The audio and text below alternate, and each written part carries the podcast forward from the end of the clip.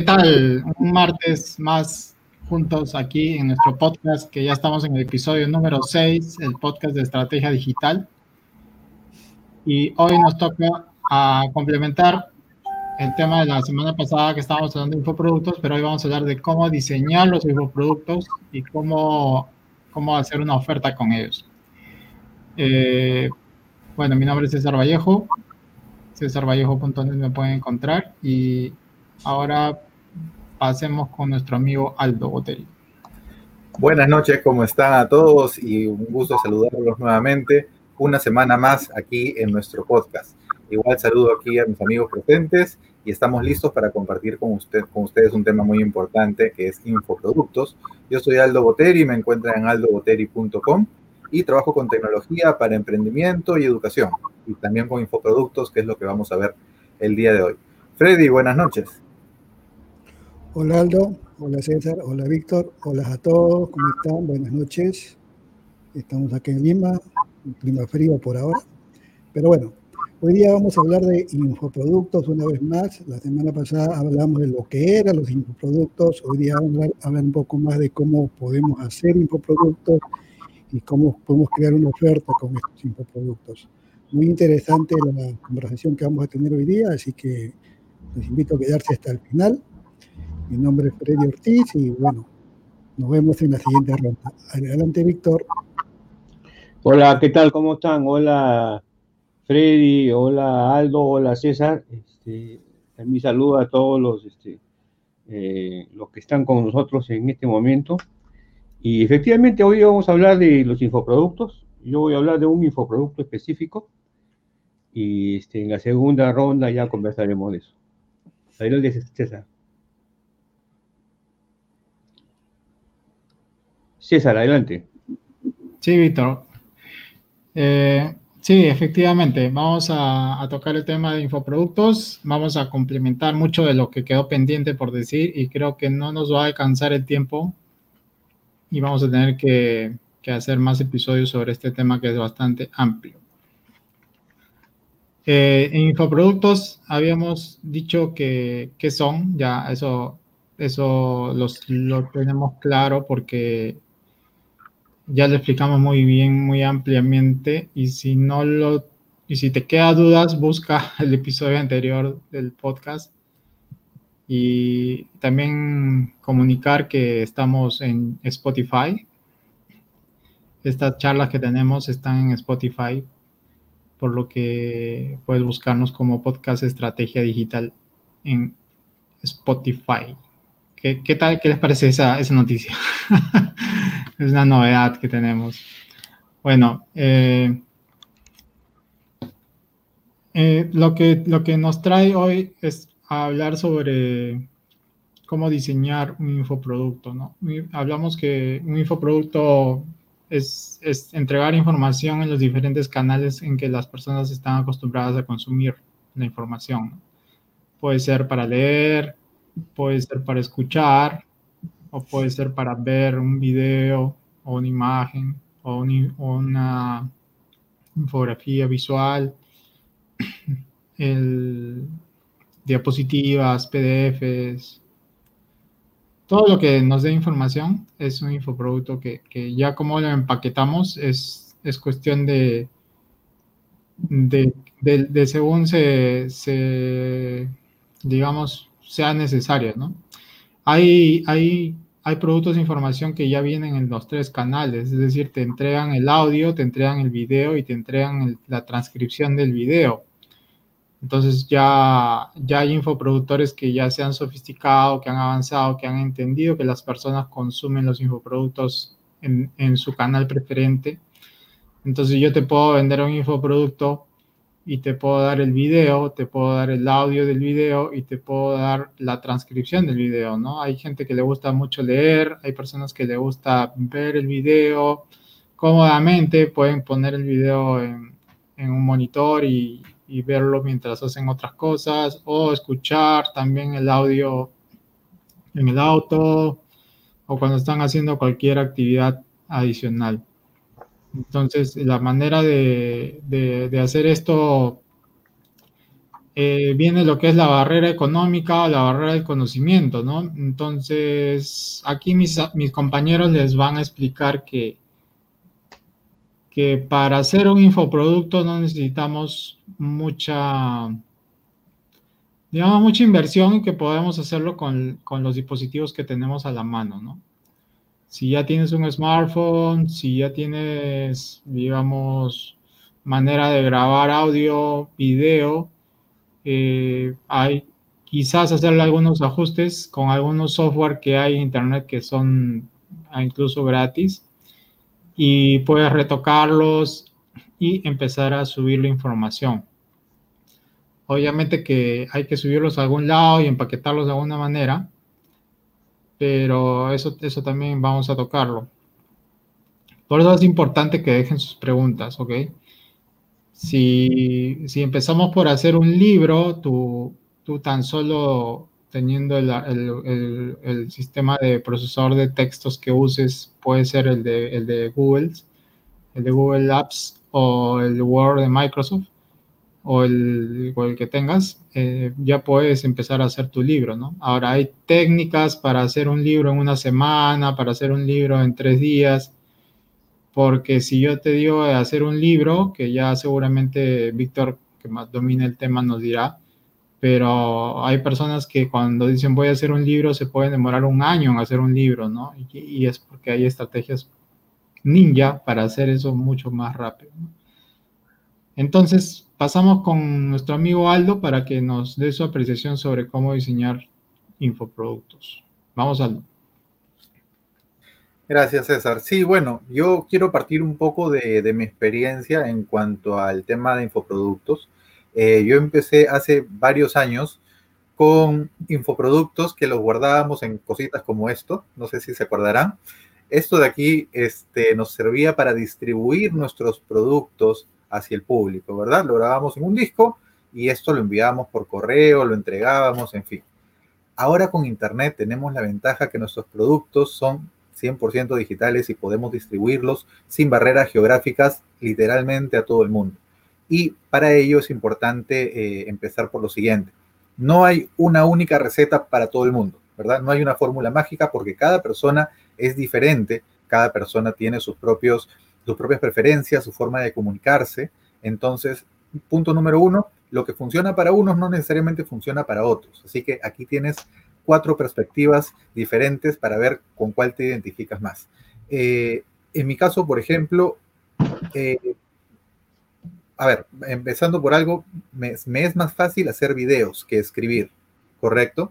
Sin embargo, yo puedo hacer un video de algo, puedo grabarlo y una vez que está, que está grabado, lo puedo transcribir o lo puedo mandar a transcribir para convertirlo en un texto o lo puedo también convertir en audio y de un video puedo sacar tres formatos. Puedo sacar el video, el audio y el texto de la transcripción, ¿correcto? Cada uno de ellos tres puede ser un infoproducto o puede ser hasta incluso diferentes infoproductos o pueden ser bonos del mismo producto. Les voy a dar un ejemplo.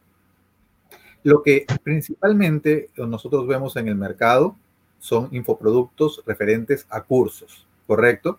Si te gusta hacer algo, si como mencionamos en la, en la emisión pasada, si tienes una pasión, si tienes una especialidad, eh, conoces algún tema en especial, puedes convertir ese conocimiento en un curso, porque estoy seguro que hay gente que quiere aprender lo que tú sabes. Así no seas el experto número uno del mercado, hay gente que sabe mucho menos que tú y le gustaría aprender de lo que tú sabes. Entonces, eso que tú sabes lo puedes convertir en un curso. Y lo primero para la primera recomendación que te doy cuando quieras crear un curso es tratar de enmarcar el curso de una forma que sea fácil de digerir. ¿A qué me refiero? Por ejemplo, pueden ser los cinco pasos para entrenar a tu perro. Entonces ya tú sabes que son cinco pasos para entrenar a tu perro. Entonces, de esa manera, tú ya tienes la idea de cómo está distribuido el curso y en qué orden lo vas a seguir. Pero de repente sería más práctico decir, aprende a programar en dos semanas, por ejemplo, ¿no? Aprende programación en dos semanas. Entonces tú ya sabes cuánto te va a tomar aprender el contenido que está ahí en el curso. Una vez que tú puedas definir ese marco en el cual te vas a, a desenvolver, puedes eh, hacer capítulos de tu, de tu, curso, por ejemplo, puedes tener un curso, si fuera los cinco pasos para entrenar a tu perro, puede estar dividido en cinco módulos y en cada módulo entregas conocimiento. Finalmente, tu curso va a ser el conjunto de todos esos módulos que pueden ser, por ejemplo, cinco videos, cinco videos de una duración X, eh, de acuerdo a cada industria, de acuerdo a cada público. Puede ser que sean videos de media hora como videos de cinco minutos. O sea, en realidad aquí, punto número uno es conocer a tu público, saber qué es lo que le gusta a tu público, en qué manera le gusta comunicarse, en qué manera le gusta aprender, para que de esa manera enmarques tu curso en pequeños módulos, que eso te va a ayudar finalmente a distribuir. ¿Correcto? Entonces puede ser mi curso, cinco pasos para entrenar a tu perro, y de esa manera tienes cinco módulos, por ejemplo, cada módulo de 10 minutos o de 15 minutos, en los cuales te entregan exactamente las técnicas que necesitas. Pero probablemente al momento que tú llevas esto a la práctica, necesitas también material adicional, como por ejemplo, este curso podría venir acompañado de plantillas para registrar de repente los horarios de entrenamiento, podría venir acompañado de eh, recomendaciones para, por ejemplo, mejorar la alimentación del, del, perro, podría venir con recomendaciones para mejores cuidados, etcétera. Entonces, podemos empezar a elaborar el curso que no solamente conste de contenido, sino también de materiales que lo complementen, ¿sí? Entonces, esto es en el caso del ejemplo que queramos hacer un curso. Ahora, el curso puede ser un video, un, un, conjunto de videos, como puede ser también eh, por escrito, tranquilamente puede ser un reporte, ¿verdad? Puede ser tranquilamente audios, como mencionó César hace un momento. Eh, ahora último, es muy útil el tema de multiformatos. Les comento un ejemplo. Eh, yo compré un curso eh, y no tenía tiempo para estar pendiente viendo los videos del curso. Felizmente este curso venía también con la versión en audio, entonces mientras estoy manejando mientras estoy movilizándome, tranquilamente puedo ir escuchando el curso, porque era un curso que no requería de tener la imagen de la persona hablando, sino que en el audio estaba todo el contenido del curso. Entonces, suficiente en los momentos que, que tengo disponible o en los que llamamos tiempos muertos, cuando estoy manejando, cuando estoy viajando de un sitio a otro, puedo estar escuchando el audio y eso me ahorra tiempo. En la medida que facilites a tu público consumir el contenido, en la medida que facilites a tu público eh, estar en ese, contacto del, del, curso a través del medio que prefiera, ya sea leído, escuchado o audiovisual, eh, vas a poder lograr que, que, conecten mejor con el contenido del curso, ¿verdad?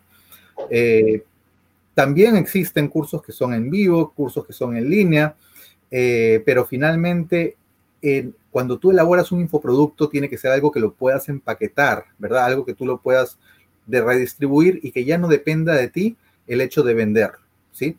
Mis compañeros van a dar más ejemplos en unos momentos al, al respecto, pero eh, por experiencia personal, uno de los errores que yo cometí, ya para cerrar este, este bloque, uno de los errores que yo cometí es querer hacer varios cursos a la vez. ¿Por qué? Porque me gustan muchos temas y quería hacer cinco cursos de cinco cosas diferentes a la vez. ¿Y qué sucedió? Pues que no terminaba ninguno. Entonces, una vez que ya definiste tu tema, enfócate en ese curso hasta terminarlo. No intentes hacer varios cursos a la vez, porque eso es uno de los problemas que a veces tenemos los infoproductores, que eh, despertamos con una nueva idea y dejamos incompleta la anterior para empezar una nueva. Entonces, ese es un problema por los cuales muchos infoproductores no avanzamos. Pero bueno, entonces, importante, lo que te apasiona, lo que te gusta, lo puedes convertir en un curso, en un infoproducto que lo puedas luego vender. Vamos a ver qué nos dice nuestro amigo Freddy. Freddy, adelante. Gracias, Aldo. Sí, es verdad, todo lo que ha dicho es interesante. Eh, hay una parte muy importante que tenemos que tener en cuenta, ¿no? Yo siempre lo repito, ¿no? Que es tu público objetivo, ¿no? A veces queremos escribir un libro y no definimos al lector. Sea, quién va a leer el libro y por qué va a leer el libro. Primero hay que definir eso. Una vez que tú definas quién va a ser el lector o el que va a consumir el infoproducto, ya tú puedes responder a preguntas que pide ese público, ¿no? Si tú conoces a tu público, vas a saber qué, preguntas está haciendo y tú estás ahí para contestar esas preguntas. De esa manera vas a empezar a hacer tu infoproducto. Como hemos dicho, este, tenemos varios medios para hacer un infoproducto. Puede ser escrito, puede ser este audio, puede ser video, ¿no? Y podemos hacer libros, eh, libros digitales, mastermind, podemos hacer reuniones, webinarios, etc. hay diferentes maneras en que tú puedes llevar adelante tu infoproducto, ¿no? En este caso, eh, nos vamos a, creo que nos estamos enfocando en el medio este, escrito, ¿no? los e-books que llamamos nosotros, los libros digitales. El libro digital, evidentemente, es un concepto nuevo que ha surgido con el mundo digital porque realmente es un libro, pero un libro digital. Los e-books son mucho más cortos que un libro físico, generalmente, tal como lo conocemos, ¿no? Tal como teníamos estilado, estilado conocer un libro, hoy día el libro digital a veces es mucho más corto, porque el libro digital trata de resolver un problema específico de tu público objetivo.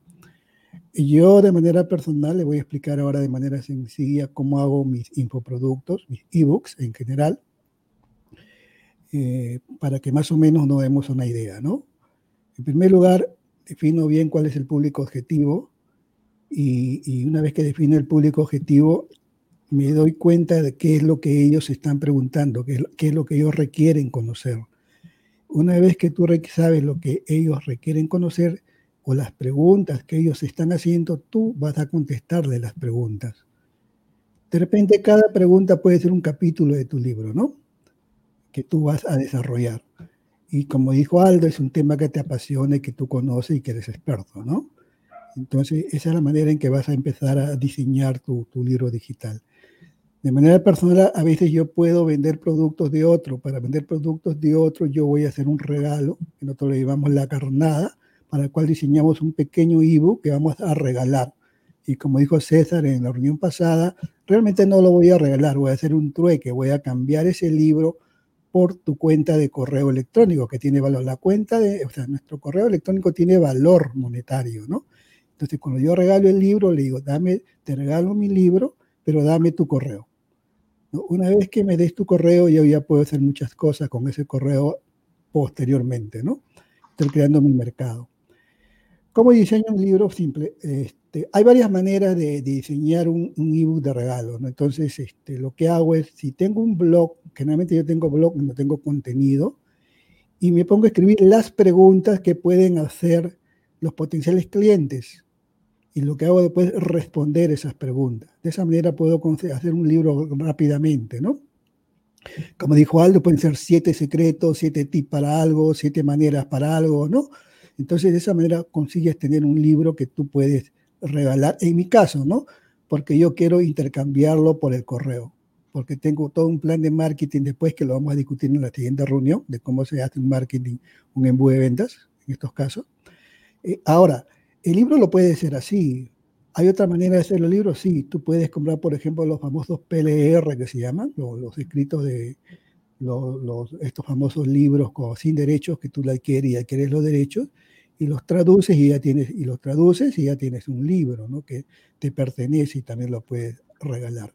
Ahora, este libro pequeño que tú tienes, te vas a dar cuenta que tú lo puedes complementar después, o sea, lo puedes este, complementar a tu manera y hacerlo más rico. Entonces, este libro que tú complementas y lo haces más rico, ya lo puedes vender también como un libro de bajo valor. Lo que llevamos primero, cojo un pequeño libro hago un pequeño libro de regalo, que es el libro El soborno ético que le llamamos nosotros. Una vez que me dan el correo, inmediatamente oferto otro libro que es complementario al que regalé. Ese libro de bajo monto, ¿no? Cuando hablamos de bajo monto en Internet hablamos pues de un libro de 7, 17 dólares, ¿no? Entonces tú puedes desde un, desde un inicio empezar a, a monetizar tus, este, tus infoproductos, ¿no? Se dan cuenta que yo estoy hablando de los libros digitales nada más en estos momentos. Y posteriormente ya puedes hacer muchas cosas, porque lo que se estila a veces es que este mismo producto que tú has vendido como libro digital lo puedes convertir en videos y ofertarlos como video. Y un producto en video tiene más valor que un producto escrito. O sea, el mismo libro lo puedes convertir en video. Y ese, y ese producto en video tiene más valor que el libro escrito. O sea, el proceso sería así, ¿no? Regalo mi soborno ético, un libro regalo gratis, luego inmediatamente oferto el libro de bajo valor, ¿no? Y después que compran el libro, el que compra el libro de bajo valor, le oferto, le ofrezco el video, que es más caro. Entonces te das cuenta cómo el mismo producto eh, tú lo puedes negociar de diferentes maneras. En mi caso yo no hago audio, de frente me voy al video, ¿no? porque se podría también tener audio, porque hay muchas personas que les gustan hoy día que están muy de moda Spotify y todas estas plataformas, escucharlo por, en audio, ¿no? También se podría hacer. En mi caso yo todavía no uso el audio, pero lo hago de esa manera, ¿no? Ahora, hacer un libro es sencillo porque únicamente, yo sé que todo el mundo hoy día que está escuchando probablemente, bueno, todo el mundo sabe usar Word o usar este, la plataforma gratis de OpenOffice en, en la red y ahí puede escribir tranquilamente su libro. El libro en Word se puede transformar en PDF y una vez que esté en PDF es un formato que ya se puede descargar rápidamente en cualquier computadora, en el celular, ¿no? Entonces de esa manera hago yo los, este, los libros. Otra manera, como le dije, es conseguir los productos PLR, que hay muchos productos PLR en el mercado que puedes adquirir y empezar con, ese, con esa información, crear tu contenido, ¿no? Eh, o, la otra es, este, también se puede mandar a hacer, o sea, hoy día existen freelancers en la red que te hacen los libros de acuerdo a como tú lo pidas o para el mercado que tú decidas. Lo único que tú tienes que hacer es complementarlo, ¿no? Ponerle el toque que tú quieres o arreglarlo a tu manera, pero de todas maneras ya no es como antes que tienes que empezar con una hoja en blanco, ¿no? Ya puedes empezar ya con cosas avanzadas, ¿no?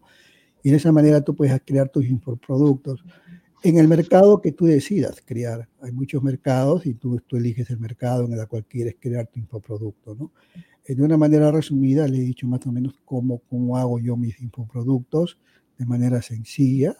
Y ahora, una vez que tengas tus infoproductos, eh, si bien puedes regalarlo venderlo, de manera personal en tu plataforma, en tu página web, como quieras, pero estos mismos libros pueden ir, por ejemplo, a la plataforma de Amazon, imponerse a, y colgarlo en Amazon. Ten en cuenta que poner tu infoproducto en Amazon es gratis, ¿no? O sea, tú le pones el precio a tu libro, eh, evidentemente Amazon tiene un nuevo formato que de manera sencilla se puede transformar de manera automática, lo subes en Amazon y en Amazon le pones el precio y empiezas a ganar pues el 80% de, del contenido, ¿no?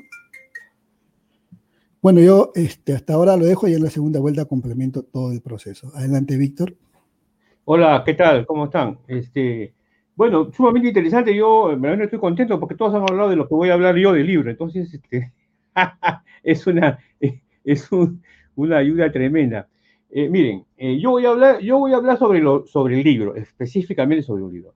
Este libro que está acá, correcto, este libro que está acá, es de mi tesis doctoral, ¿correcto?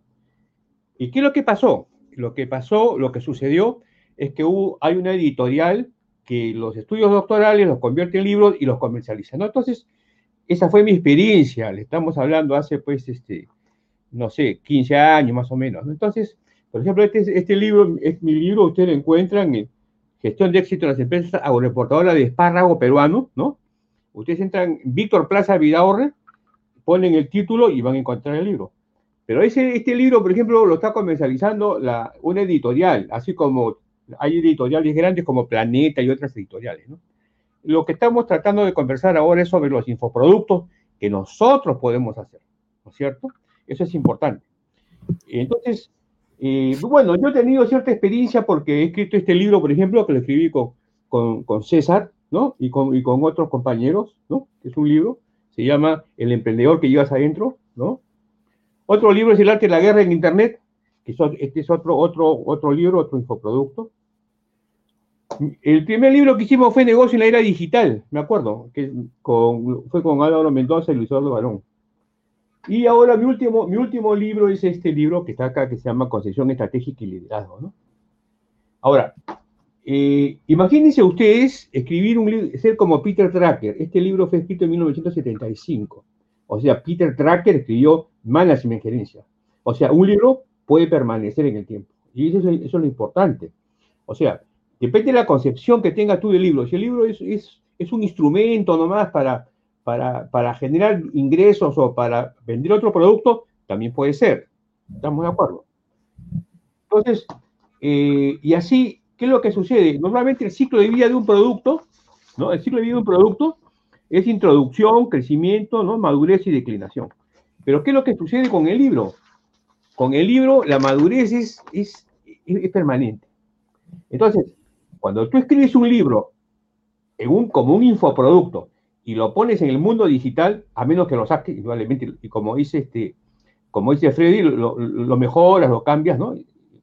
Esa es la ventaja, es la ventaja del infoproducto como libro, pero vamos a suponer que tú quieres este, hacer una conceptualización. Entonces, la madurez va a durar, o sea, tu libro va a durar. Puede durar 10 años, 15 años, ¿no? Entonces, la, la primera pregunta que tendríamos que hacer es la siguiente. Un libro, un libro es un infoproducto permanente. Esa es una concepción. La otra concepción es que un libro es un infoproducto desechable. En mi caso personal, sí quiero hacer libros que sean permanentes en el tiempo. Ahora, ¿por qué escribirlo? ¿Por qué escribir un libro? Ya hemos, ya hemos escuchado anteriormente eh, de nuestros compañeros eh, todo el proceso en realidad de que uno puede tener un libro como un tripwire con, con, poco precio y después tiene otro libro mayor, ¿no? E, son, son formas de comercialización que lo vamos a ver seguramente en, en otro programa. también es válido, también es válido. Pero si tú escribes un libro, esto es importante, tú vas a tener un incremento de, de tu autoestima. Eso es importante. Eso es fundamental. Vas a tener una oportunidad para tener audiencia importante. Vas a, vas a dar a conocer tu mensaje y vas a tener un formato de entrega de conocimiento. Por ejemplo, en mi caso, me gusta mucho el concepto de la estrategia, que es una hipótesis que tiene que ser comprobada, que es un modelo porque es un conjunto de sistemas, es un, es un método, un conjunto de procedimientos. Entonces, eh, en mi caso, por ejemplo, el libro, es, si es un incremento de autoestima, es una oportunidad para hacer una audiencia. Entonces, esto, por ejemplo, es muy importante. Ahora, la información que tenemos es la siguiente, que en Amazon la oferta de libros en español es solo el 4%, o sea, la mayor cantidad de libros, como ha dicho este Freddy, eh, tienes un PLR y lo traduces y haces tu libro, ¿no? Eh, bueno, este, lo mejora seguramente, ¿no? Pero los hispanoparlantes eh, solamente tenemos un 4% de la cantidad de libros que hay en Amazon. Entonces, es una oportunidad. O sea, Tener un infoproducto como un libro es una oportunidad. ¿Y por qué es una oportunidad? Porque hay el 4%. O sea, imagínense usted la cantidad de posibilidades que hay. Y efectivamente, cuando uno quiere un tema y entra, entra a, YouTube o entra a buscar en Amazon los libros en, español eh, o en castellano, no hay, hay muy pocos. Entonces, el infoproducto como un libro sí es importante. ¿Qué es lo que tiene que tener una estructura de un libro? Vamos a suponer que tú dices, yo quiero tener un libro pero ¿cuál debe ser mi estructura? Bueno, hay varios puntos. Primero que debe estar lo que tiene que estar. O sea, si efectivamente, como ha dicho Aldo, tú quieres hacer un libro para poder este, hacer, hacer trabajos de, carpintería o muebles, bueno, es lo que, esa es la información que tiene que estar. O sea, tiene que estar lo que tú quieres que esté. Eh, en, el orden, tiene que haber un orden, ¿correcto? En el libro tiene que haber un orden. Eh, la, la, forma. Entonces, entonces, este, lo importante en, el libro es que tú vas a expresar lo que tú quieres hacer.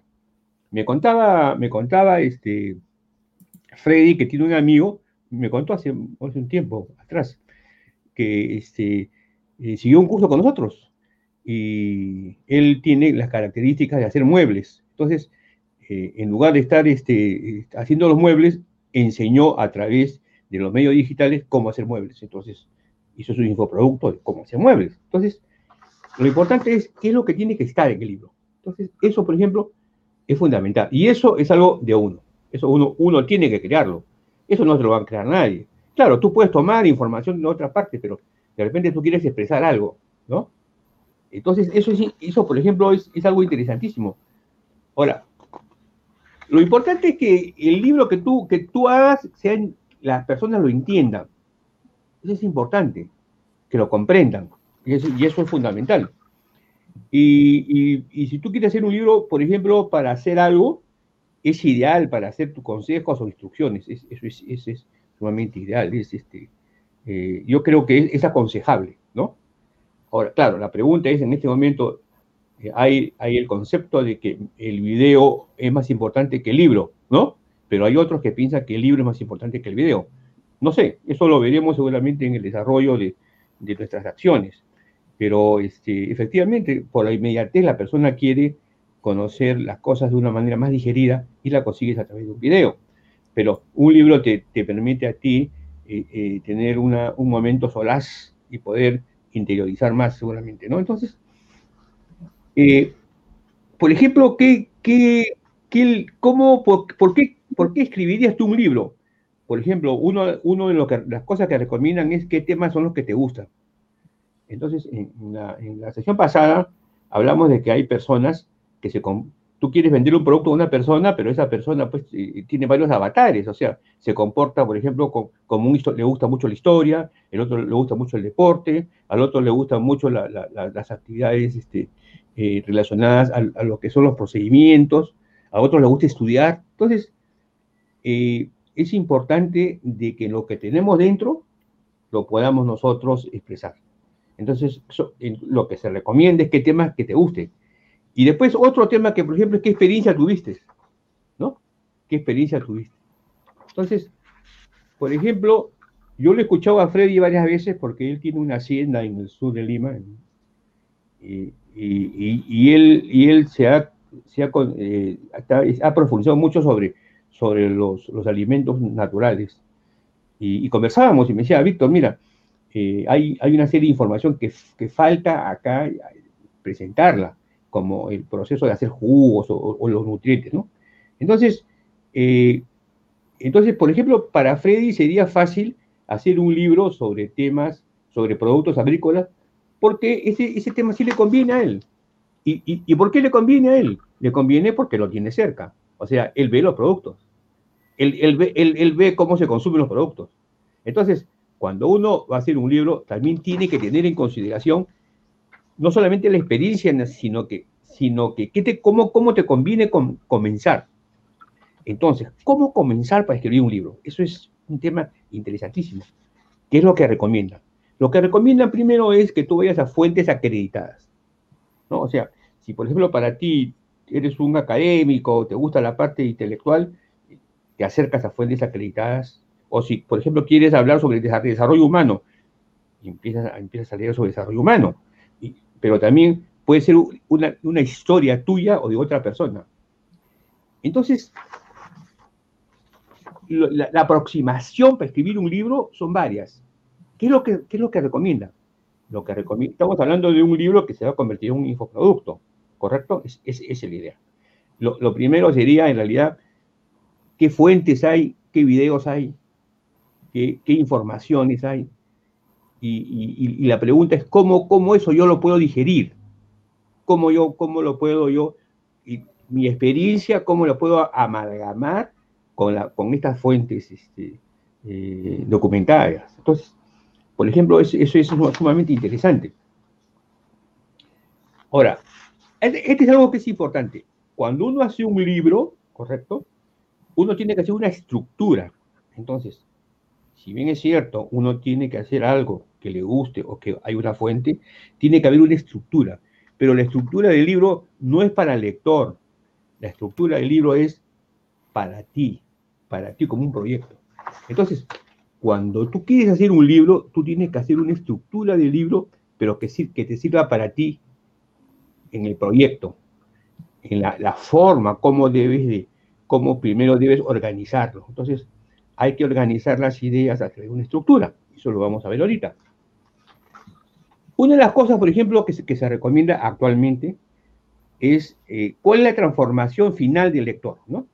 O sea, cuál, cuando tú haces algo, eh, tiene que haber una transformación final. Y eso es importantísimo. Eh, eso normalmente en infoproductos es, es, fundamental. ¿Cuál es la transformación que vas a hacer, que la persona va a obtener en realidad con la lectura? Los grandes novelistas sí tienen esa capacidad porque verdaderamente hacen, hacen viajar a las personas a través pues, de una serie de escenarios, de tiempos. Entonces, eh, sería interesante que lo importante, el libro puede tener 150 hojas, o por ejemplo, El Principito, es un libro pequeño, San Sespuri, donde, donde nosotros viajamos hacia el nivel de la conciencia. ¿Cuál es la transformación del lector? ¿no? Eso, por ejemplo, eso es fundamental. Hace poco acá en el Perú un, un autor que habló sobre los delfines, me acuerdo, un libro maravilloso. No sé si llegó a ser infoproducto. Ahora, ¿a qué tipo de lector te vas a enfocar? Ahí viene el tema, pues, este, de, los avatares. ¿A qué tipo de lector te, vas a enfocar? Si bien es cierto, tú haces un índice y tú vas a hacer lo que te gusta, pero lo que te gusta tiene que estar relacionado con, el lector. Entonces, eh, el mensaje que vas a dar tú es, es inspirador o es la persona que, que, por ejemplo, quiere aprender a hacer algo, que es autodidacta. Entonces, de repente hacemos un libro para las personas autodidactas, que quieren aprender a hacer cosas. Más práctico. Otros quieren inspirarse, ¿no? Y muchos de nosotros, yo he visto y yo sigo viendo, muchos dan una serie de cursos y leen muchos libros de El Secreto, ¿no? O sea, por ejemplo, El Secreto, el libro El Secreto es un libro, eh, es también es un infoproducto, pero también lo vienen de manera física, pero que, que hay personas que, que necesitan, necesitan eh, los elementos para poder automotivarse, ¿no? Entonces, eso, por ejemplo, es bien importante. Ahora, vamos a la parte más específica, ¿no? Eh, la estructura de un libro, ¿qué debe tener? La estructura de un libro debe tener capítulos enumerados, debe tener subcapítulos y debe tener en realidad secciones, ¿no? Entonces, un libro, en realidad, lo primero que hay que hacer es, ¿cuál crees tú que son los capítulos que debe tener el libro? O sea, ya teniendo tú el mensaje y la transformación que tú quieres que llegue, ¿cuál debe ser la estructura del libro? Entonces, por ejemplo, en mi caso, yo les cuento, en mi caso, relacionado a lo, a lo que es mi, mi, tesis doctoral, ¿no? Que cuando yo hice este libro, que no pensé que era un infoproducto, pero lo quiero poner como un ejemplo, este, mi objetivo era, era, la, era la transformación en, en la educación en las empresas. O sea, las empresas no solamente deben dedicar a capacitar a su gente, sino a educarla. ¿Cuál es la diferencia entre educación y capacitación? La diferencia en educación es que hay una transformación de la persona hacia un concepto, una habilidad, una destreza. En la capacitación hay una curva de rendimiento decreciente. Eso normalmente se ve en los procesos productivos, ¿no? Eh, o, en las ventas. La gente se emociona con el, con el capacitador y pasan tres, cuatro meses y, bueno, se desmoraliza. Entonces, eh, ahí me di cuenta yo, por ejemplo, de lo que yo quería. Yo cuando hice, cuando hice este, este documento, que, se, que, es, parte de la tesis en realidad, este, yo lo que quería era cómo las competencias educacionales mejoraban las ventajas competitivas de las empresas. Esa era la transformación que yo quería poner acá, en blanco y negro. Entonces, un libro debe tener también una transformación. Entonces, eh, tú puedes hacer los capítulos, pero siempre tienes que pensar que lo, que los componentes, los capítulos y, las, secciones deben llegar a lo que es la transformación. Ahora, hay una, hay, y con esto ya, eh, termino mi, mi, parte, este, hay, un, hay un concepto que se llama la validación. Entonces, ¿qué sucede? Vamos a suponer de que tú quieres, quieres escribir varios temas, ¿no? Lógico. De repente tienes un tema, un segundo tema y un tercer tema. Entonces, ¿qué haces? Porque en realidad tú quieres escribir, pero dices, escribo este libro o el otro, escribo sobre esto, sobre el otro. Entonces, lo que hay que hacer en ese caso, lo más práctico, es hacer tu estructura de los tres. Yo quiero, por ejemplo, hablar, hablar por ejemplo, vamos a suponer que queremos hablar sobre, sobre deportes. Siempre hay un, hay, hay un deportino en cada, en cada generación, ¿no? Yo tenía un amigo que era muy bueno en básquet, muy bueno en, en golf, muy bueno en tenis muy bueno en fútbol. O sea, una cosa espectacular. Él, donde iba, era lo mejor. Tenía esa, esa habilidad. Vamos a suponer que esa habilidad la tiene uno, pero para poder escribir dice, bueno, yo quisiera escribir sobre mi experiencia con, en el golf, mi experiencia de repente para los principiantes de golf, para los que empiezan a jugar fútbol, para los que lo empiezan a jugar básquet, ¿no? Entonces, el, el, la persona que va a escribir ese libro debe hacer una estructura y poner sus capítulos. Capítulo 1, 2, 3, 4, de, cada tema. Y cuando, cuando él va, va a ponerlo su capítulo, es lo que recomiendas. Se va a dar cuenta de que en realidad de los, de los tres deportes que él había escogido, hay uno que es el que le va, a tener los argumentos, eh, vamos a decir, eh, más, fáciles. Entonces, la validación es importante. Eh, ¿Qué es lo que tiene que haber también? Tiene que haber una cadencia, o sea, tiene que haber un proceso de, paulatino y tiene que haber disciplina. Entonces, el, libro es un infoproducto. Pero como infoproducto es conveniente que tenga una serie de, vamos a decir, de características que, he tratado de expresárselas, ¿no? Porque claro, el libro puede ser un, un tripwire, puede ser, puede ser un libro que tú lo, que tú lo, lo, manejas, ¿no? Pero este, eh, cuando tú escribes un libro, cuando tú escribes un libro, es bien difícil tú que estés alterando el libro, o sea, alterarás una parte, ¿no? O lo complementarás. ¿Qué es lo que me sucede a mí? Yo he escrito varios libros, como ustedes verán, pero alterarlos por alguna razón, no sé si es una razón personal o no, es que uno, uno no lo hace. Pero como un infoproducto, lo que tenemos que hacer también es ver si el, si el libro tiene en realidad eh, la posibilidad de ser aceptado por el auditorio que yo quiero que, yo quiero que, que sea. Entonces, eso también tengo que verlo. Entonces yo me puedo equivocar, yo puedo hacer mi libro y, y puedo pensar de que este libro va a tener un éxito en ventas y de repente no lo tiene. O de repente no es el momento. Vamos a suponer que nosotros queremos en este momento hacer un libro sobre lo que es este, el Neuralink. El, Neuralink es una empresa creada por, este, por Elon Musk, donde él lo que está tratando es de, de este, incluir en el cerebro humano una serie de microchips para que haya una interconexión entre las neuronas y las sinapsis puedan funcionar. Vamos a suponer que yo soy un genio y que me encanta eso. Entonces yo escribo un libro sobre, sobre, sobre la empresa Neuralink específicamente de, Elon Musk y, creo que a la gente le va a gustar, pero de repente a la gente no, no, no, no, no encuentro el auditorio, ¿no? O de repente el auditorio que tengo yo hispanoparlante no es, puede ser inglés, puede ser de, de repente eh, chino o puede ser de repente de, otro idioma. Entonces, eh, eso también es cierto. O sea, el libro en realidad es un infoproducto y lo, lo, estamos conversando ahora. Pero, pero la, la, realidad de, la, de, la, venta del libro, que lo vamos a ver posteriormente, este, también choca con, un, con una aceptación, ¿no? Y eso es importante. Bueno, eso es lo que quería contarles el día de hoy y le paso a César la aposta. Adelante, César. Gracias, Víctor. Sí, muy bien, muy bien explicado. Bueno, eh, yo quiero tocar el tema de las barreras. O sea, eh, imagínate que tú que estás escuchando eh, no has hecho ningún infoproducto. Entonces puedes tener, puedes estar de repente de dos lados, que tú tienes una pasión y quieres dar a conocer tu mensaje porque sientes que las personas deben conocer lo que tú has descubierto, lo que tú haces, lo que tú has desarrollado, una, estrategia. Imagínate que tú has descubierto una estrategia para plantar rosas en tu jardín y que las rosas crezcan y florezcan rápidamente porque tú alimentas la tierra de una manera y que tú quieres que todos los jardines de las casas de las personas tengan igual que tu jardín, porque tú has desarrollado una técnica, ¿no? Entonces quieres dar a conocer al mundo lo que tú has descubierto y quizás sin necesidad de que, de que pienses en el beneficio económico. Ahora, puede ser el otro lado que sea una persona que está necesitando realmente dinero y vea el camino digital como una manera de monetizar.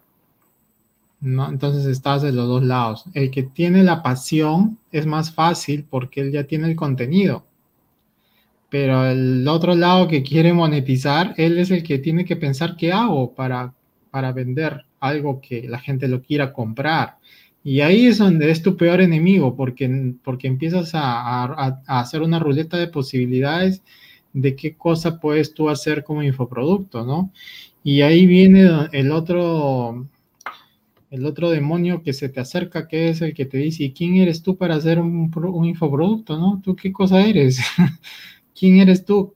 Y entonces tú te sientes un impostor, ¿no? Porque de repente tú no le has ganado a nadie o, tú ves o tienes muchos referentes que para ti son los dioses de determinado nicho Imagínate que tú tengas habilidades para, para desarrollar flujos de caja, pero obviamente tus mentores son Robert Kiyosaki, entonces tú dices, ¿cómo voy a, yo voy a meterme a hacer eso si ellos son los líderes en este tema? Entonces, ¿quién soy yo para hacer eso?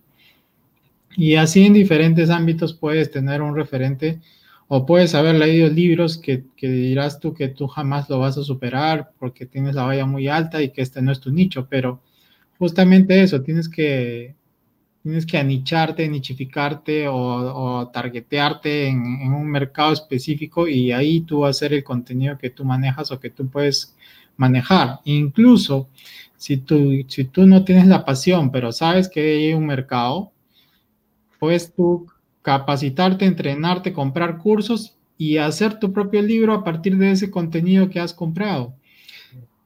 Ya decía Freddy que había una forma de hacer contenido, es identificando problemas y dando soluciones. Un infoproducto puede ser un problema, una solución, o varios problemas, varias soluciones para un mismo caso, ¿no? Pero puedes hacer muchos problemas solución y son varios infoproductos también, depende de la complejidad del, nicho y este tema, ¿no? Eh, lo otro que abre la, la, posibilidad aquí es, son que yo no sé vender. O sea, si yo voy a hacer un infoproducto, ya, ok, ya tengo una pasión, eh, voy a crear un infoproducto para venderlo y monetizar, pero yo no sé vender. Después de yo no sé vender, dice yo no sé cobrar. Entonces, hay muchos miedos que, puedes tener y que se te pueden presentar en este camino, pero hay, hay emprendedores que ya pensaron eso por ti. Entonces han creado mercados digitales. Un mercado digital es un lugar donde tú colocas tu infoproducto y se está expuesto para que la gente lo vea y lo pueda comprar o que la gente lo vea y lo pueda promocionar esos mercados digitales ya existen, ¿no? Porque la otra opción es que tú también tengas tu infoproducto y pagues publicidad para que la gente lo compre. Pero ahí viene con el tema que yo no sé vender. O sea, hay lugares que venden por ti. Y todos son procesos, ¿no? Ahora, no, ve, no hay que ver el infoproducto como una cosa que es vender. Hay que verlo como que es ayudar. ¿no? La persona que tiene una pasión quiere ayudar a la gente. Quizás quiere entregar un mensaje a las personas y, hasta lo puede entregar gratis. Y la persona que quiere monetizar, de alguna manera quiere monetizar a través de la ayuda. Claro, pero él al, decirle venta, tiene un demonio en la cabeza que le dice, pero tú no sabes vender. Entonces no, termina por, por, terminar ese proceso y no lo hace. Hay que cambiar el chip.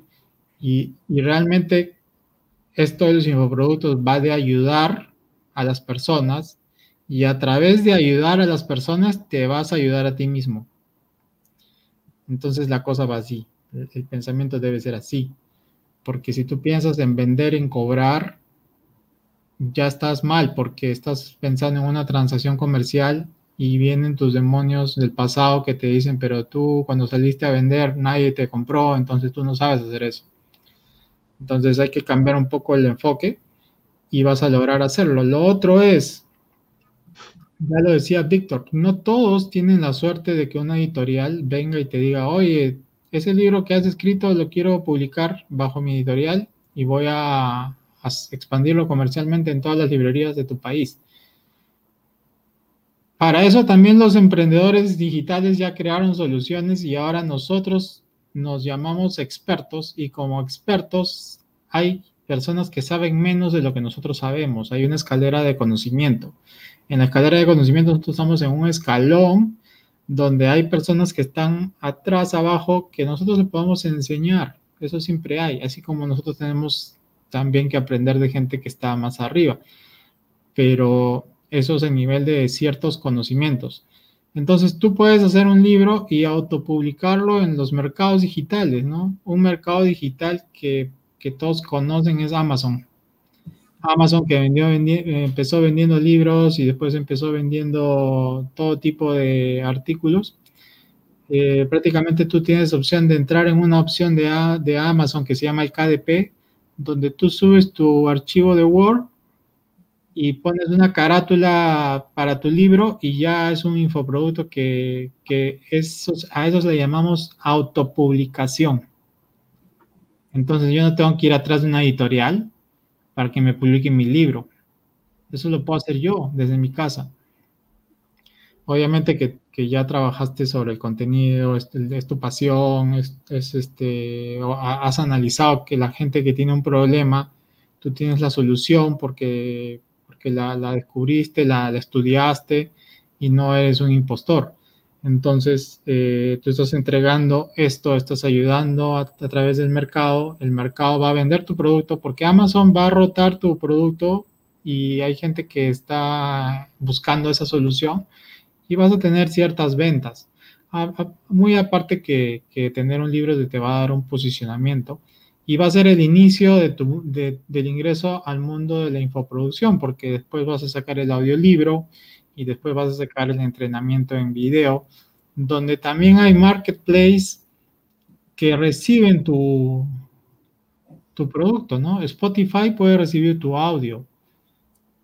Hotmart o Clickbank pueden recibir tu curso en video. Lo reciben y ellos lo muestran para venderlo. Y luego vienen otras personas que se dedican a promover cursos de tu nicho. Tú puedes decirle, oye, promueve mi curso y va a ganarse él una, porción de lo que cuesta el curso.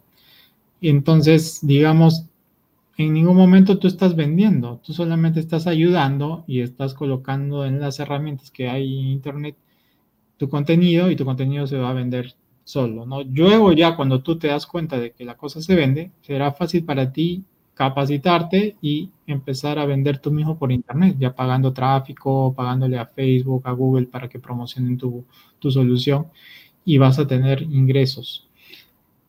Entonces, ni siquiera vas a cobrar porque la gente directamente va, va a pagar y la plataforma le va a hacer la entrega del producto. Luego ya verás tú si quieres formar comunidad y otras cosas que vienen después. Pero lo que yo quería enfocarme ahora es en las barreras de entrada, o sea, por, qué la gente no lo hace. ¿No? Obviamente vamos a, a, tocar un tema también ahora en esta ronda con lo que van a hablar es que realmente tú no puedes vender lo mismo que otro, ¿no?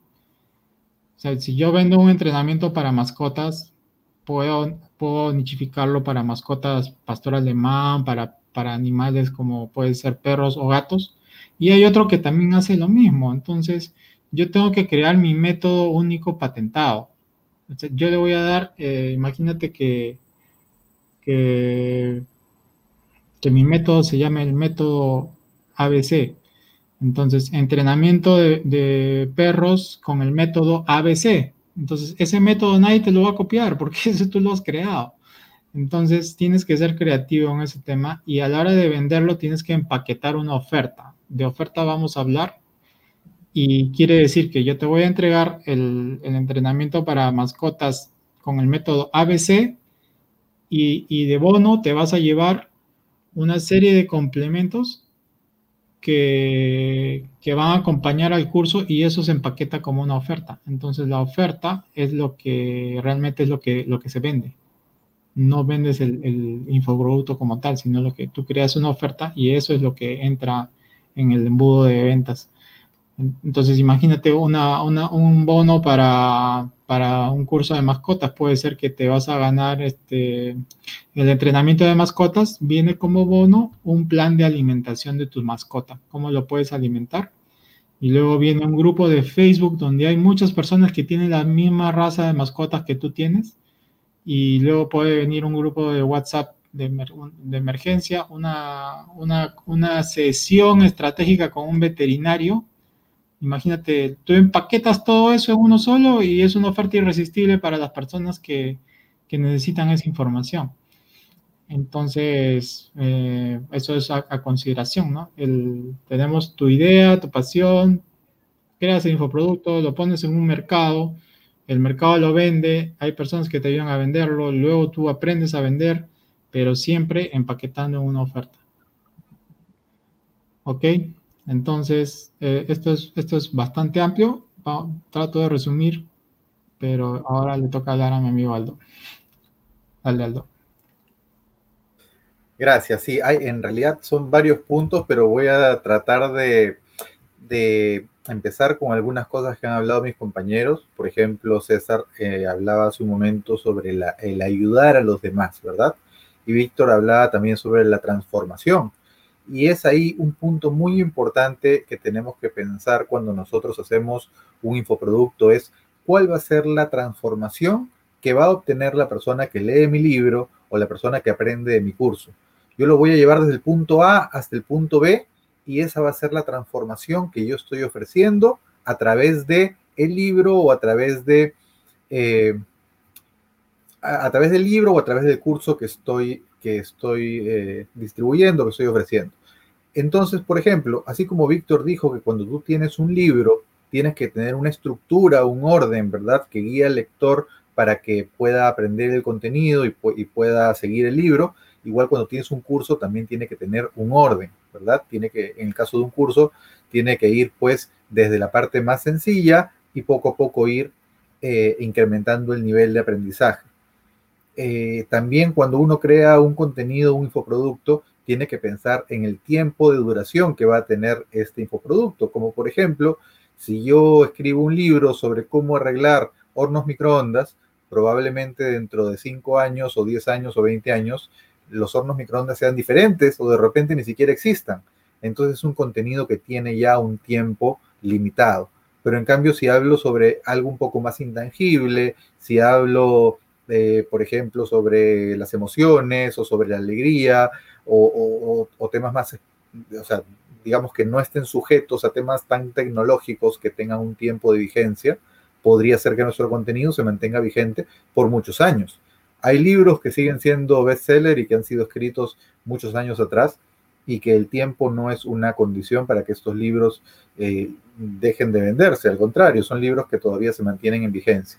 Entonces es importante tener una proyección de cuánto tiempo va a ser vigente el contenido que estoy ofreciendo a través de este infoproducto. Una vez que esa información deja de tener valor, ese, ese, infoproducto pues se cae, ya no, no tiene, no, no, no, se podrá seguir vendiendo. Freddy nos hablaba del valor, efectivamente, el valor que nosotros le damos, el valor que también radica en la transformación que estamos ofreciendo a nuestros clientes o a, perdón, a nuestros lectores. Eh, pero de esa manera el valor es muy importante al momento de empaquetar una oferta. Como César mencionó, hay que empaquetar una oferta para poder vender este infoproducto. Y aquí yo les voy a hablar de algo que llamamos el valor percibido. ¿sí? El valor percibido es la forma en la que uno conceptualiza el valor de algo que a veces puede ser algo tangible o algo intangible y que muchas veces al ser un infoproducto y si es digital, algo intangible, uno tiene que crear una, un, valor percibido mayor para que el cliente quiera comprarlo y quiera pagar el precio que nosotros eh, le vamos a, asignar.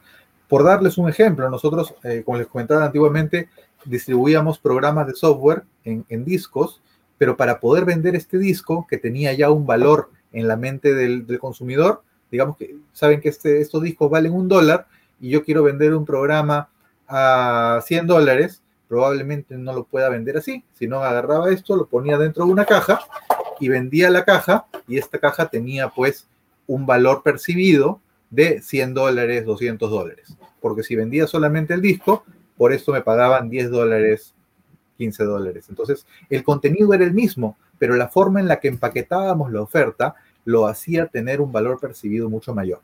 El otro día estaba viendo unos amigos que fabrican galletas. Estas galletas en una bolsa de plástico transparente tienen un valor en el supermercado y las mismas galletas, igualitas, las mismas, pero en una caja, dentro de una lata, con una presentación diferente, valen 10 veces más, porque el valor percibido a una bolsa de galletas contra una lata de galletas que tiene un etiquetado diferente es completamente superior. Es, uno está dispuesto a pagar más por la presentación, por el empaque, por la percepción de valor que uno le asigna a ese producto. De la misma manera, cuando nosotros queremos vender un infoproducto, efectivamente tenemos que construir ese empaquetado de la oferta. Y por ejemplo, hace un momento mencioné como ejemplo, si tengo un curso de cinco pasos para adiestrar a, a mi perro pastor alemán, ¿verdad? Entonces tengo cinco pasos y este es un curso compuesto por cinco módulos, que son cinco videos, pero además lo voy a complementar con otros productos que te van a ayudar a hacer más fácil el entrenamiento para tu perro. ¿Correcto? De nada me serviría adjuntar el curso de cómo entrenar a tu perro, adjuntar un curso de cómo, no sé, cómo, cómo cocinar comida vegetariana eh, o cómo limpiar tu, auto. O sea, eh, tiene que ser un, bono, un curso, un producto complementario que tenga una relación directa con el curso en sí.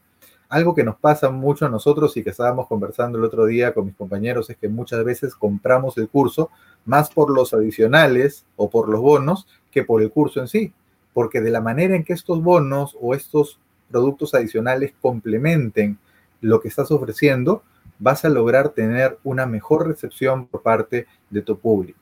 en la medida que tú les facilites el aprender y el hacer lo que están aprendiendo, van a sentir una mejor eh, apertura para comprar esa oferta. ¿Verdad? Por ejemplo, si tú ofreces este contenido, eh, cinco, cinco muebles que puedes fabricar fácilmente, ok, pero te adjunto gratis también los planos y te adjunto gratis también un manual que lo puedes imprimir y que, y que de repente, bueno, no sé, un libro que puedes imprimir y que puedes ir leyéndolo en el camino y te adjunto gratis los audios y te adjunto gratis eh, el video de una charla que di hace un año sobre este mismo tema. De esta manera estoy construyendo un paquete que ya no son los cinco módulos de cómo, de cómo hacer un mueble o los cinco módulos de cómo entrenar a tu perro, sino que ya es una oferta compuesta con productos complementarios que no solamente te van a ayudar a aprender, sino que una vez que lo aprendas, a hacer más fácil eh, desarrollar la, la habilidad que te están enseñando. Entonces, eso es importante cuando quieras construir esta oferta. Finalmente, esta oferta ya con los, con los módulos, con los bonos, con el material complementario, tal vez incluso con alguna entrada a un evento en vivo o con alguna oferta especial para comprar otro producto, lo vas a empaquetar en una oferta y como mencionó César, existen mercados digitales que te permiten publicar esta, esta oferta en Internet para que sea comprada, ¿verdad? Ni siquiera tienes que saber cómo cobrar por Internet, ni siquiera tienes que saber cómo, cómo venderla, cómo, cómo hacer que la gente se inscriba o lo descargue, porque todo eso ya está automatizado en muchas plataformas. Simplemente tienes que crear el contenido y esta plataforma se encarga de ponerlo disponible en Internet para ti.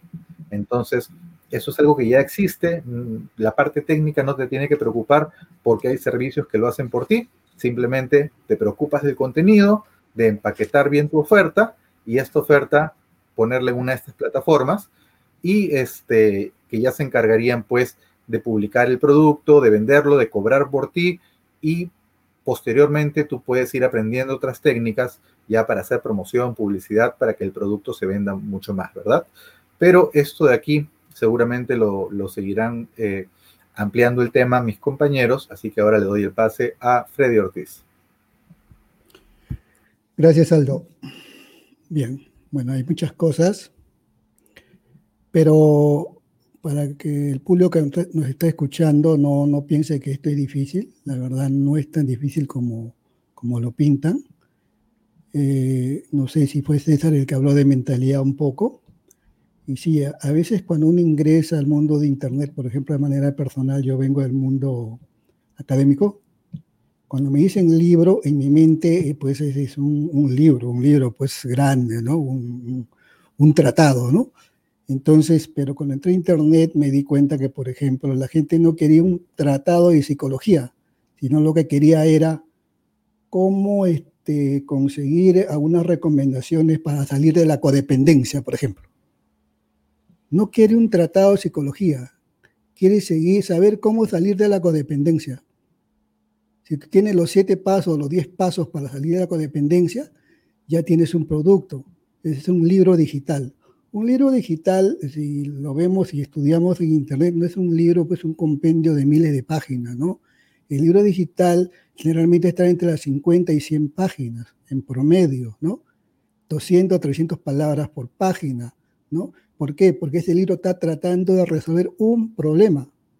¿Por qué? Porque está dirigido al público que entra a Internet. No te entramos a Internet a googlear, a buscar soluciones a nuestros problemas. Quiero bajar de peso. ¿Cómo dejar de fumar? O sea, eso es lo que yo estoy buscando. Entonces, ese infoproducto es el que yo tengo que ofrecer.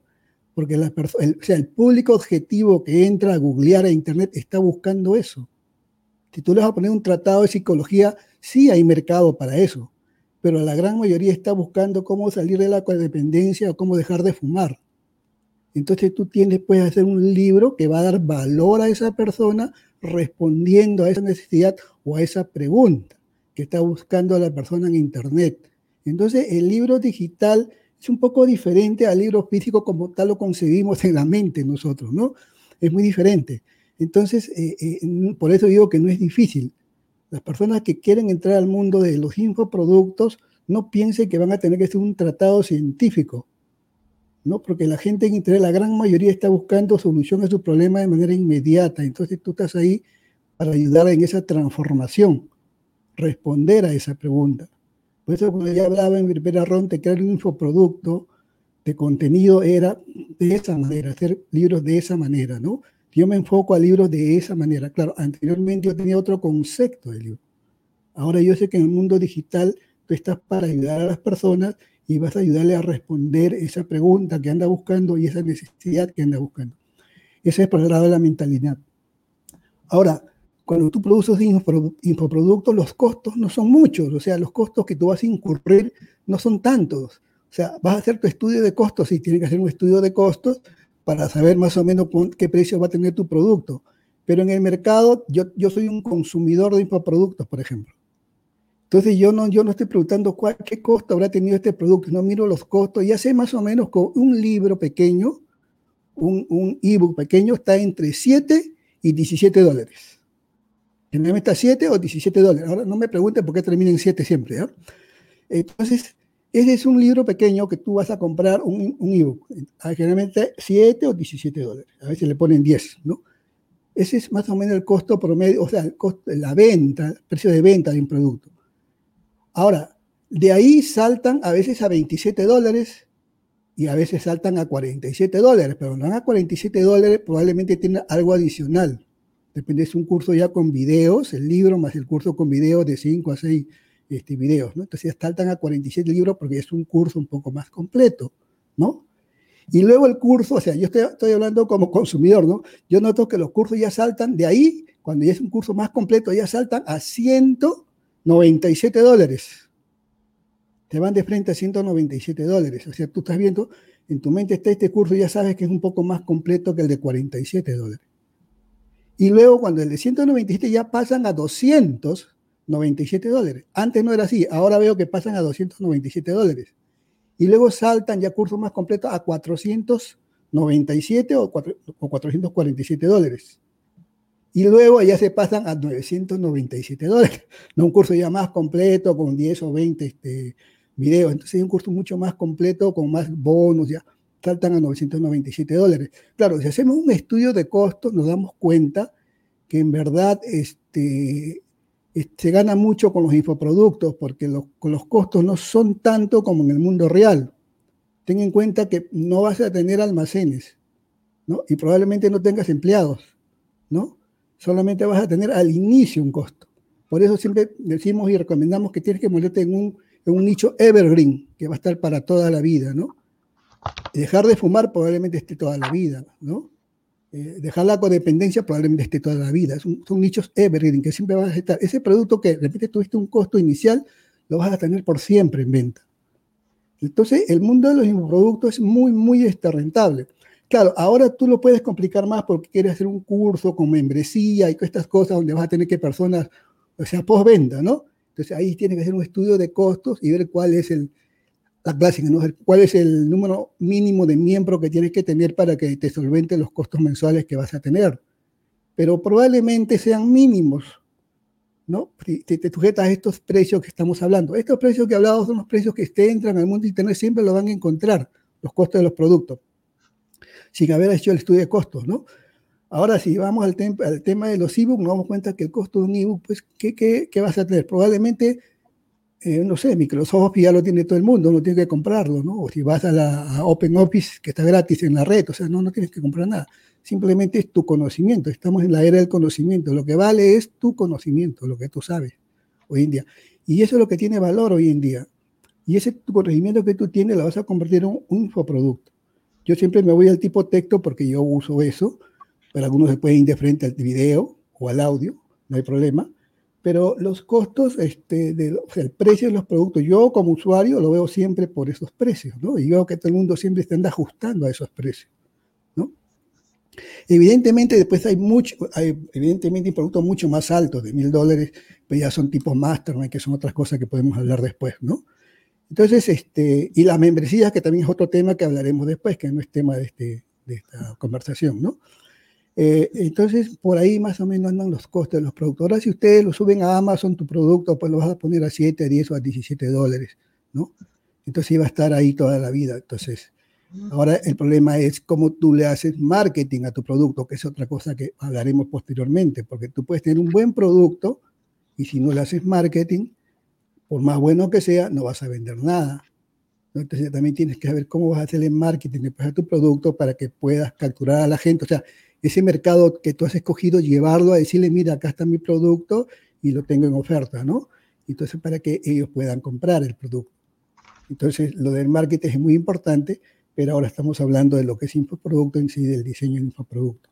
Entonces, en conclusión, ustedes que quieren hacer un infoproducto, pueden hacerlo con el conocimiento que tiene, enfocándose en un nicho de mercado y resolviendo un problema o dos problemas en el libro. O sea, porque la gente está buscando solucionar su problema, por eso entran a googlear, ¿no?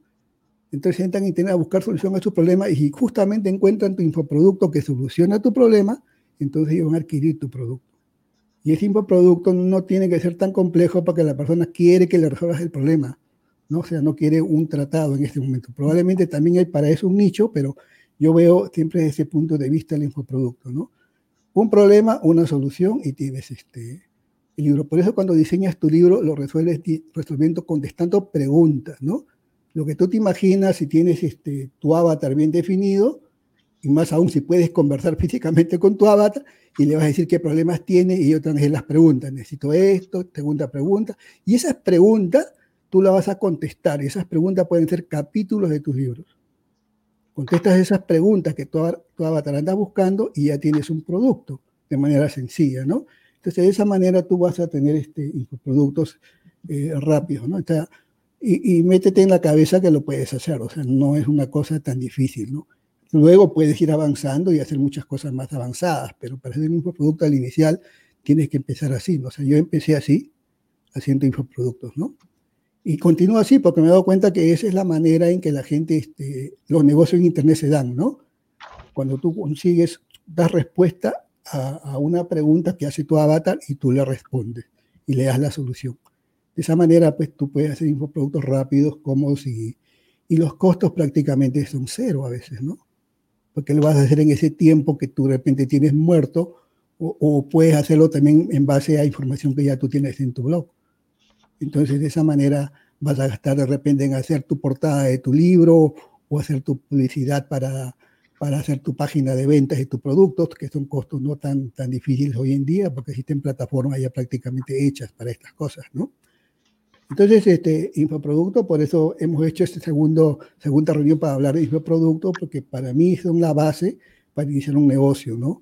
Si tú tienes un negocio X, haz un infoproducto y de repente lo vas a regalar, no es regalar, simplemente hacer un intercambio, un canje, un canje con el correo del potencial cliente, ¿no? Con el cual después te vas a comunicar. Entonces, este, eso es lo que quería este, expresarle en esta segunda ronda. Bueno, les agradezco a todos y adelante, Víctor. Hola, mira, qué interesante este, lo que has hablado, este, Freddy. Sinceramente, creo que muy importante. Eh, yo quiero tocar ahora el tema de la estrategia. Ya quiero meter el tema de la estrategia. En la parte administrativa, normalmente hay una teoría de que tu producto puede ser liderado en costo o diferenciación a nivel mundial, ¿correcto? Por ejemplo, BMW es, un, es una marca a nivel mundial y siempre se vende cara como Audi.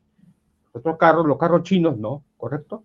Entonces, eh, cuando hay una estrategia a nivel mundial, cuando uno va a hacer su campaña de un infoproducto, tiene que también considerar eso. Porque nosotros tenemos los hispanoparlantes en varios lugares del mundo, ¿cierto? Pero nosotros también podemos este, enfocarnos. Entonces nos enfocamos geográficamente en algunos mercados y Amazon nos ayuda, Amazon, perdón, Facebook nos ayuda y otras herramientas que seguramente César va a hablar más tarde, es un experto en este tema. Entonces nos enfocamos con los leads y con los pixeles, con el remarketing, ¿no? Entonces, nosotros tenemos que considerar si nuestro producto va a ser este, enfocado en gran, gran volumen de ventas y, pequeños precios de venta o un precio alto y, menos, menos clientes. Porque cuando tú tienes más clientes hay que atenderlos, hay que devolverles el dinero, es todo, todo, un, todo un tema. Entonces, nosotros tenemos que considerar siempre en la parte administrativa. Ya decía Hammer, Hammer es uno de los eh, los gurús en la parte administrativa, de que la innovación más importante es la, innovación en la administración, no, no tecnológica, sino administración. No nos olvidemos que los costos totales es igual a los costos fijos a los costos variables. Y bueno, acá ponemos de manera general, en realidad no debe ser utilidad, no debe ser margen, porque eh, la utilidad viene en un, estado financiero, en un balance o en un estado de pérdidas y ganancias a través de todo el proceso, ¿no es cierto? Tenemos un precio de venta menos los costos totales. Entonces, cuando nosotros hablamos de los costos totales, estamos hablando, por ejemplo, vamos a suponer que tú no manejas todas las herramientas, tienes que contratar a alguien que te ayude. alguien que te ayude a hacer el copywriter, hay que, alguien que. Entonces, entonces este, es interesantísimo. Es interesantísimo. Yo estoy a punto, estoy en un proceso para el lanzamiento de un, de un, de un curso, ¿no? De un curso que, que tiene cuatro módulos. Entonces, entonces, eh, inicialmente yo me, he enfocado ¿no? en, los hispanoparlantes y, y, todavía me falta ver en realidad en qué áreas geográficas es donde debo hacer mi campaña. Y, pero anteriormente hay que hacer todo un tema orgánico. Entonces, este, tenemos que considerar eso. Tenemos que considerar aquellos costos, porque ¿qué es lo que sucede? En administración normalmente se habla de los costos hundidos, y eso lo, lo maneja Aldo perfectamente.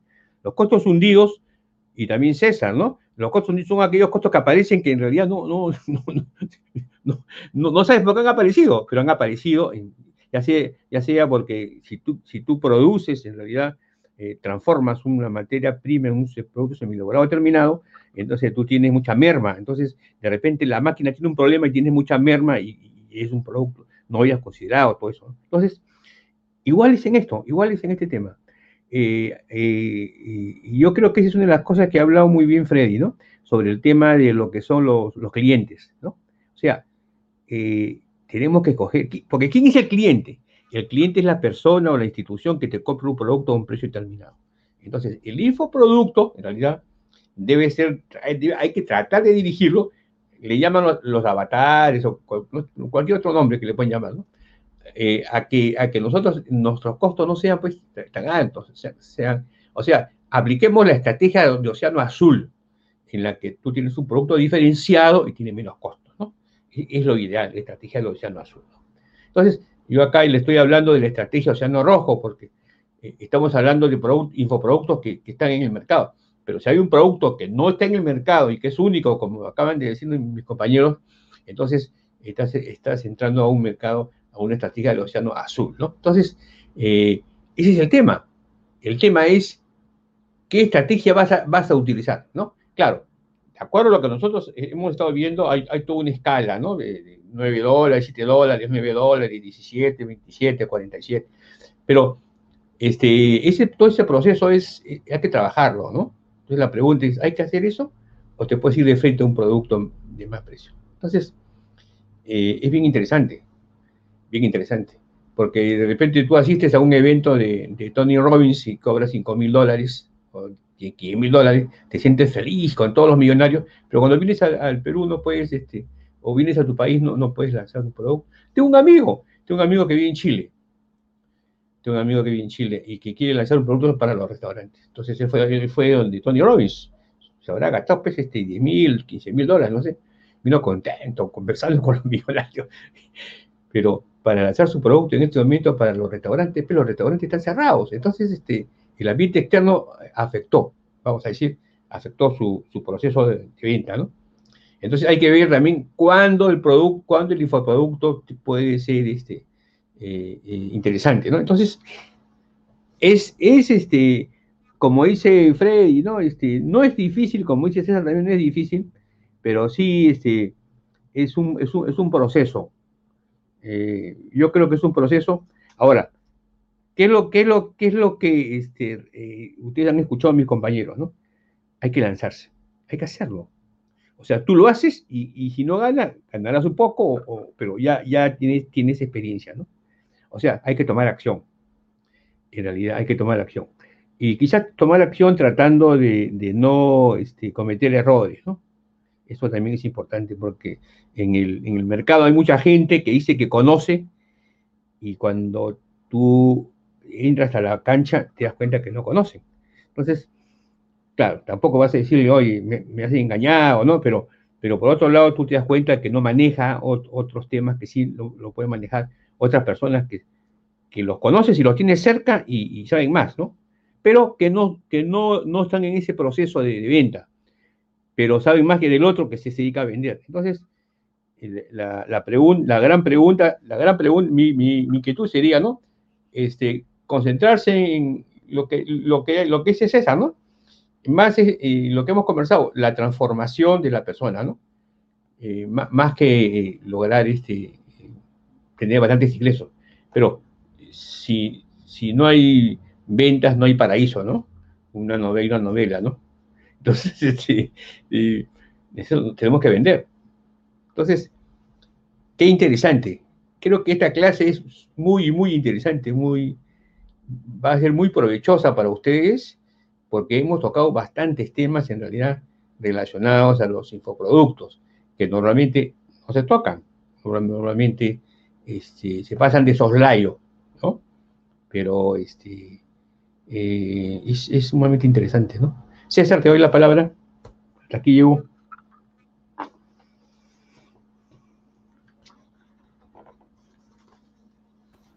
Ya, Víctor. Ok.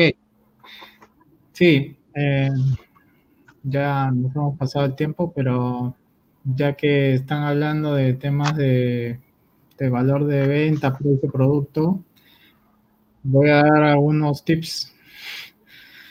Eh, primero, primero ver el, el, tema es si realmente estás haciendo un experimento. Si estás haciendo un experimento, no importa el precio. Ya, porque estás testeando, estás viendo si hay tracción en el mercado no. Y de momento pondrás un precio, luego pondrás una oferta, luego empaquetarás, lo unes con otro curso o, o ves la manera de que luego tendrás testimonios y a partir de la transformación de tus clientes sabrás que tu producto vale tanto, ¿no? Lo otro es cuando ya tú estás pensando en un negocio digital. Si estás pensando en un negocio digital, primero tienes que ponerte una cifra. ¿Cuánto tú quieres ganar al año? ¿No? Si yo me voy a dedicar a un negocio digital y digo, mi deseo principal hoy es ganar 100 mil dólares al año, que para unos puede ser un, precio alto y para otros un precio regular y para otros es poco. ¿Y qué me significa 100 mil dólares al año? Significa que, que por lo menos tengo que vender unos, eh, no sé, 12 mil dólares al mes. ¿Estoy bien o no? Entonces, digamos, si yo quiero vender 12 mil dólares al mes, me, significa que cuántos productos tendría que vender yo o cuántos infoproductos tendría que vender yo en el mes para llegar a 12 mil dólares.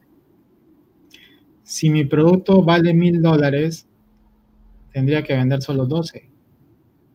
O sea, tendría que concentrarme en vender a 12 clientes de mil dólares, o sea, producto de alto valor. Tendría que tener un producto de alto valor que, justifique y 12 clientes se puede, ¿no? Se dice que el esfuerzo de venderle a 12 es el mismo esfuerzo de venderle a 12 que te compren de mil o 12 que te compren de 100. Porque el, el embudo de marketing va a ser el mismo, solamente que tienes que encontrar a los leads más calificados. Entonces, un tema de segmentación probablemente. El, hecho es que si estamos en un escenario de que quieres vender cursos digitales o si quieres hacer una escuela digital. Si quieres hacer una escuela digital ya estamos hablando de empleados. Entonces, lo que yo sugiero, y esto lo, lo hago en consultorías, es que tú crees un, organigrama del futuro, un organigrama de la empresa del futuro. O sea, ¿cómo ves tú esa escuela digital cuando ya sea grande? ¿Ok? Y haces un, un organigrama, pero no hagas un organigrama como esos que enseñan en, donde te enseñan administración, que es jerárquico. Eso ya no va. Lo que tú tienes que hacer es un organigrama con líderes, con unidades de negocio. Y los líderes deberían ganar una porción del negocio. Por ejemplo, tienes un líder de, la persona que va a vender tráfico, él va a ganar el 2% de todo lo que vende el negocio. Tienes otro líder que ve la parte administrativa financiera, tienes otro líder que ve la parte de contenidos, creación de comunidad.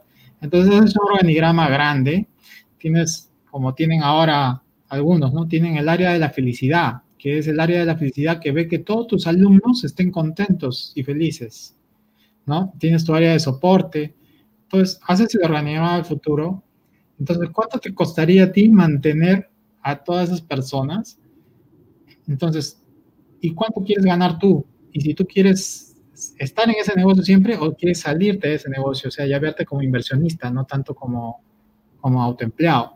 Tienes que planificarlo todo de tal manera que, tengas ahí una, un gerente de operaciones que, vea todo, un director general también que lo vea todo y tú ya eres como el directorio, el consejo. Tú proyecta todo eso si quieres en cinco años y, y ponle número y lo, y lo, pones en un Excel y vas a saber cuánto va a costar tu, tu producto principal. Vas a saber cuál es el precio, a cuánto te va a costar captar un alumno, cuánto te cuesta la adquisición de clientes es importante. Cuál es el costo de tu adquisición de clientes, cuál es tu costo operativo y eso te va a dar un, costo que tú le vas a poner un margen y sobre lo que tú quieras ganar como negocio y cuánto quieres crecer, vas a saber cuántos cursos debes vender al año o cuántos alumnos puedes atender al año. Obviamente, si yo te digo, yo quiero ganar 12 mil dólares al mes, pero para ganar 12 mil dólares al mes necesito 2 mil alumnos. Pero 2 mil alumnos yo los puedo atender, o sea, puedo soportar atención de soporte yo solo. Eso es, eso es el problema por lo que muchos infoproductores en Latinoamérica han fracasado, porque no han podido dar un buen servicio postventa. O sea, cuidado con los precios, muy barato, también te puedes explotar en alumnos que al final no vas a poder dar una respuesta eficiente y, como se debe. Entonces, eso, eso, reflexionen sobre eso y no sé si alguien quiera decir algo más. Que levante la mano. Bueno, eh, yo quiero complementar, César. Este, eso, eso, eso tiene una definición este, intelectual. Se llama la segmentación por cobertura y la segmentación, la segmentación por objetivos, ¿no? Eh, efectivamente lo que tú dices es totalmente cierto porque lo hemos vivido. La segmentación por cobertura es cómo tú con tus activos llegas al mercado meta seleccionado. Entonces, ahí ese tema, efectivamente hemos observado que los infoproductores este, no han hecho bien las cosas, porque no han, no han hecho el servicio postventa, o sea, no han, puesto en el precio de venta la parte alícuota del costo del servicio postventa, no lo han puesto. Entonces, ese es, un, ese es un tema este, por ejemplo, ese es un tema importante, la, segmentación por, cobertura. Y otra por objetivos es cómo usa el cliente tu producto.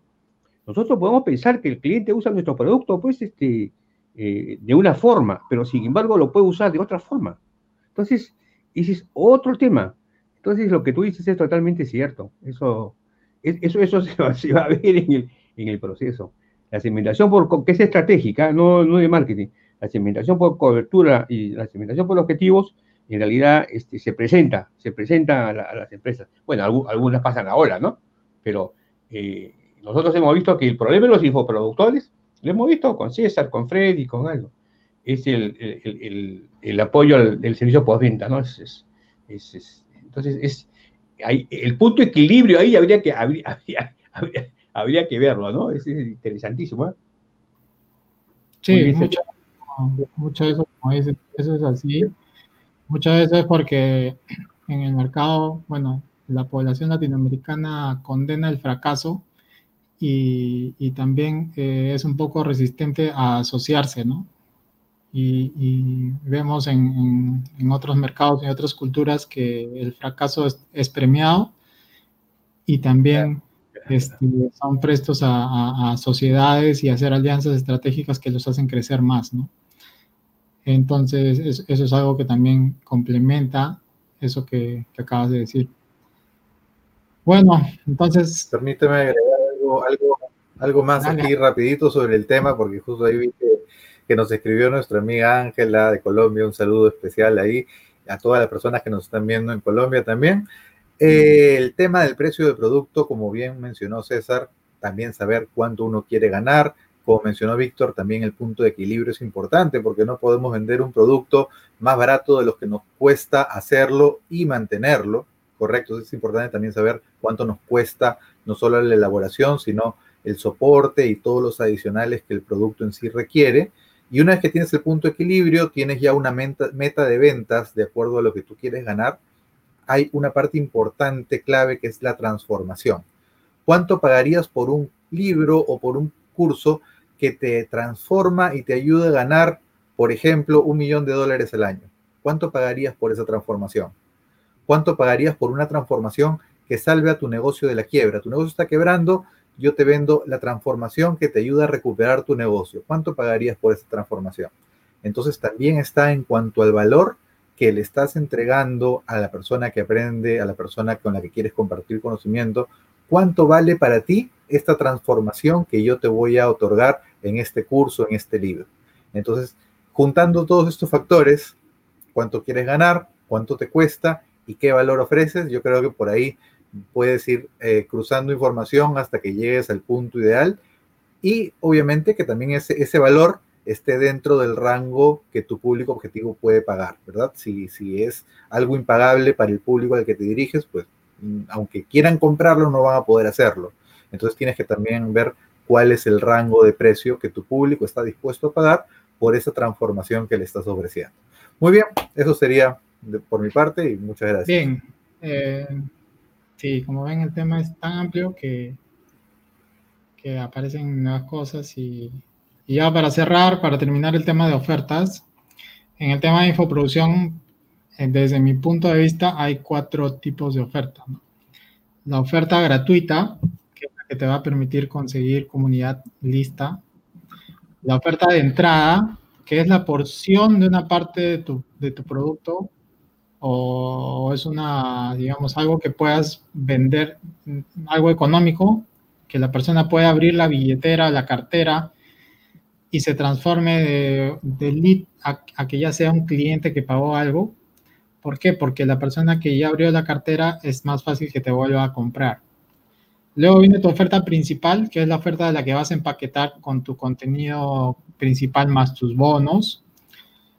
Y luego viene la oferta de única vez, que pueden ser upsells, downsell, cross-selling o membresías, digamos, cosas que te puedo vender después que ya te compré algo, ¿no?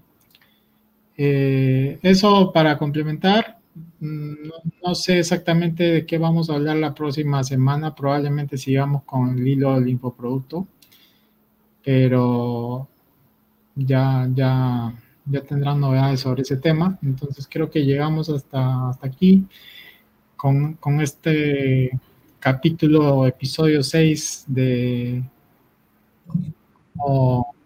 cómo, construir sus infoproductos y, y las ofertas, ¿no? Entonces, bueno, por mi lado, me despido a través de mí. Nos despedimos todos. Y, como dice Aldo, dejen sus comments. Y nos vemos en la próxima, el próximo episodio 7, que va a ser el próximo martes, 8.30 pm, por este mismo canal. Nos vemos, cuídense. Chao. Gracias.